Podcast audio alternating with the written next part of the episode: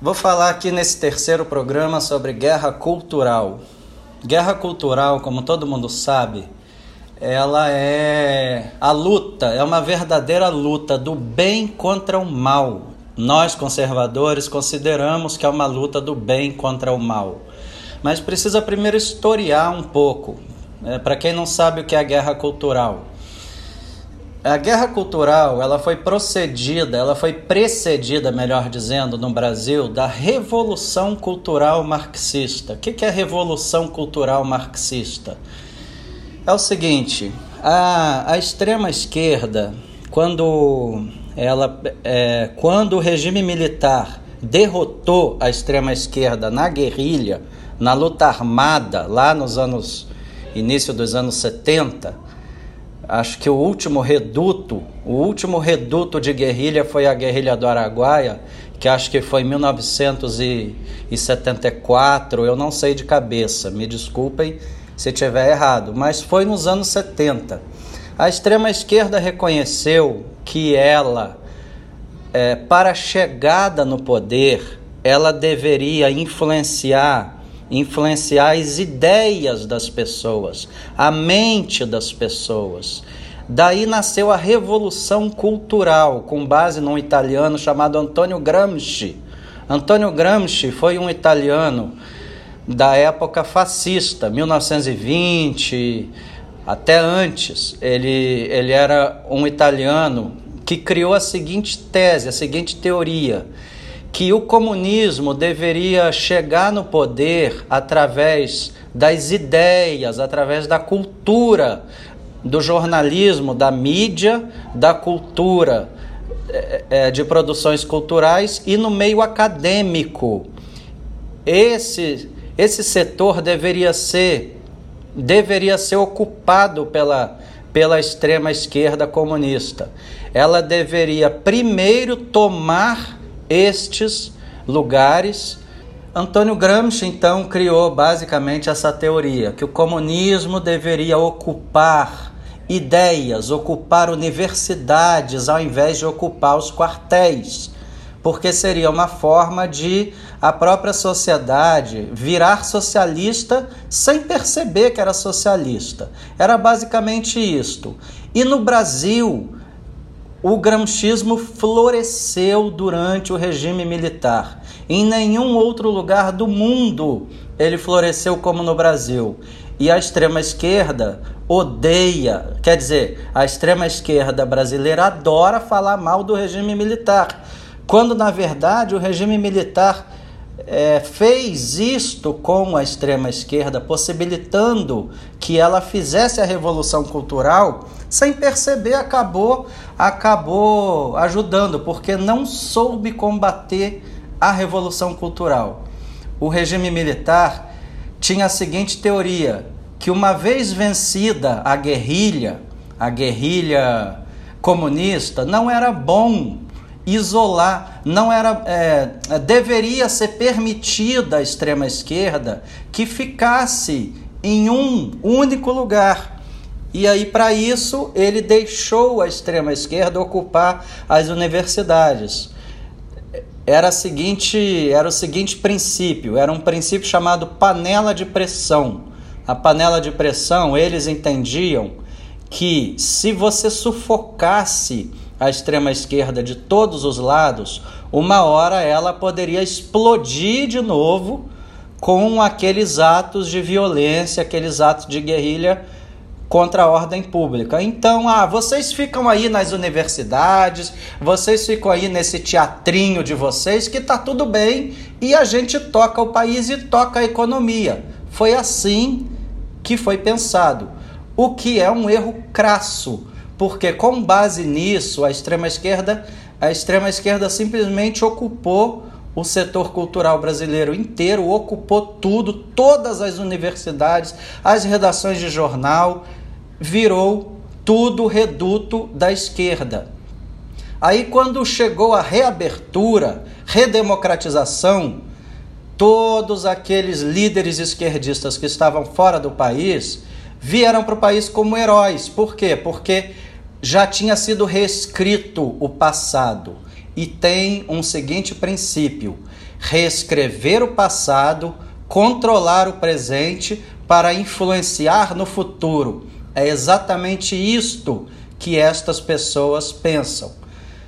Pois bem, quando veio a redemocratização, a extrema-esquerda já estava dominando completamente o setor cultural. Isto é a guerra. Aí a guerra cultural já estava, a revolução cultural já havia sido feita, melhor dizendo. A revolução cultural já tinha sido feita com êxito pela extrema esquerda. Ela ganhou praticamente de forma unânime, de WO. Ninguém nem entrou em campo do outro lado. Se fosse um jogo de futebol, seria WO. Ganhou por WO. Agora que já se passaram 40 anos disso, de amplo domínio da esquerda no setor cultural, e quando eu digo setor cultural, eu quero dizer academia, ou seja, universidades, educação, mídia, mídia escrita, mídia falada, mídia. É, qualquer mídia existente, e meio cultural, que é teatro, cinema, novela a esquerda domina tudo, ela tem a hegemonia no setor. Pois bem, quando se diz guerra cultural, é justamente quando o outro lado enfrenta esta hegemonia. Aí chegamos nós conservadores. Só nós conservadores é que conseguimos enfrentar a guerra cultural. É, todo mundo fala sobre pauta econômica do governo Bolsonaro, pauta econômica, país, o país precisa voltar a crescer, isso tudo eu concordo, mas para um conservador legítimo, as reformas do país não se restringem à matéria econômica. O conservador tem outras pautas e principalmente a pauta cultural. Não é mais aquela frase, aquela frase conhecida, é a economia estúpido que nasceu lá nos Estados Unidos. Agora é, é a cultura estúpido, não é só a economia, é a cultura estúpido. Então, enquanto a guerra cultural não for enfrentada para se retirar a hegemonia da esquerda no setor, não vai se conseguir avançar na reforma da sociedade. E um conservador de verdade, o que que ele ele pensa que deve ser feito? Em primeiro lugar, desesquerdizar o meio cultural. Ou seja, fazer praticamente gramscismo ao contrário, com sinal trocado, como ocupar o setor que vem sendo há 40 anos ocupado unicamente pela esquerda.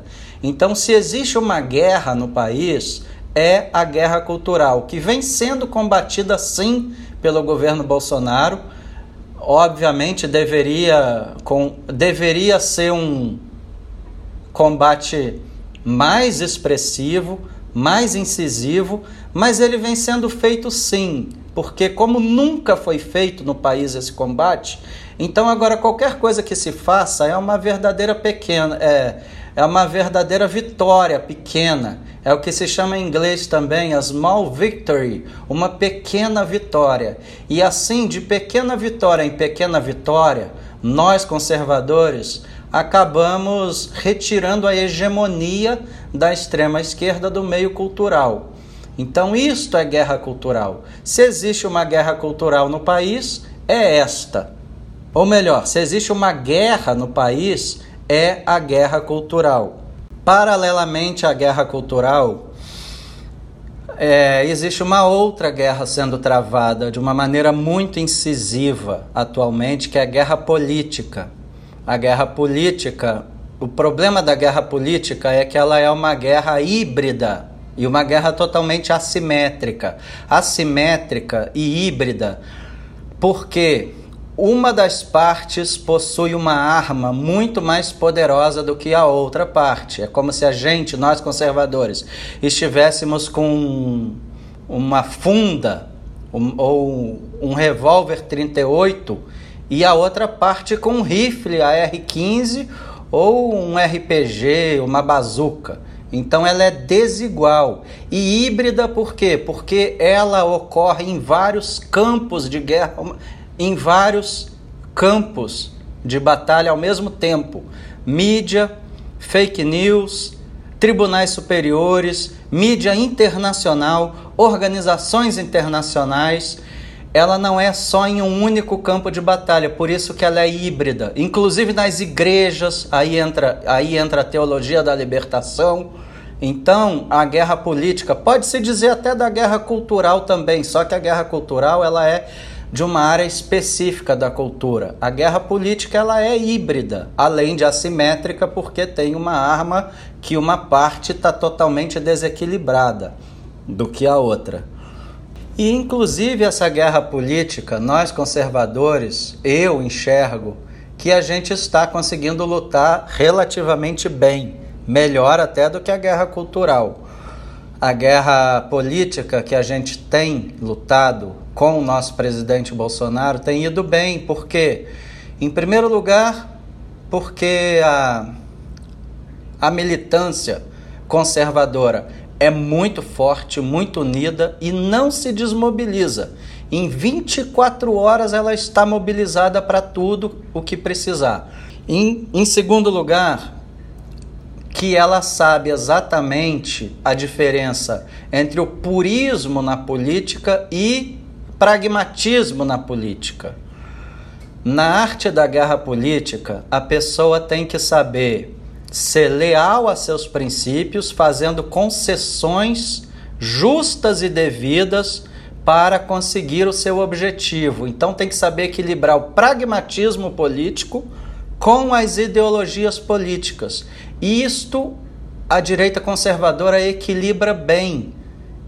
Eu entendo que vem sendo bem equilibrado. Então, por isso que eu tenho muita fé em que essas coisas vão ser vencidas e que no final a gente vai vencer a guerra cultural e a guerra política. Só que, obviamente, isso é um processo lento. E por que, que é um processo lento? Primeiro, que a guerra cultural, a revolução cultural aconteceu há 40 anos atrás, sem que houvesse qualquer resistência qualquer resistência do outro lado. E a guerra política ocorreu na redemocratização, quando esta esquerda que tinha sido vencida na guerrilha, na guerrilha armada, tomou posse do Estado via cultura. Eles entraram na política como se fossem heróis e tomaram de assalto os rumos os rumos do Brasil e do governo e do próprio Estado. Então esse processo é lento, mas eu digo uma coisa, caros companheiros: a guerra vem sendo lutada e a gente está ganhando território de maneira lenta, sim, como todo conservador quer, porque a gente é contra. A gente é contra a revolução e que se ganhe terreno rápido. A gente tem que ganhar terreno de maneira consistente, aos poucos, fazendo reformas pontuais na sociedade, ao invés de se quebrar tudo e derrubar tudo. Então vamos em frente. E para encerrar aqui, eu indico sobre guerra cultural um livro do Olavo de Carvalho, Nova Era e Revolução Cultural. Esse livro é muito importante, todo mundo deve ler.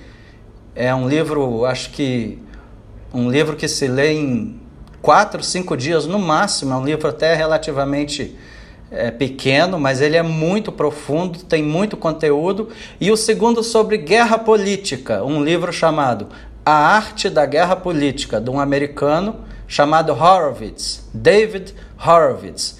Ele era, ele era esquerdista e hoje ele é conservador. Então fico por aqui. Obrigado a todo mundo que teve a paciência de me ouvir e até o próximo programa. Um abraço, fiquem com Deus, até a próxima.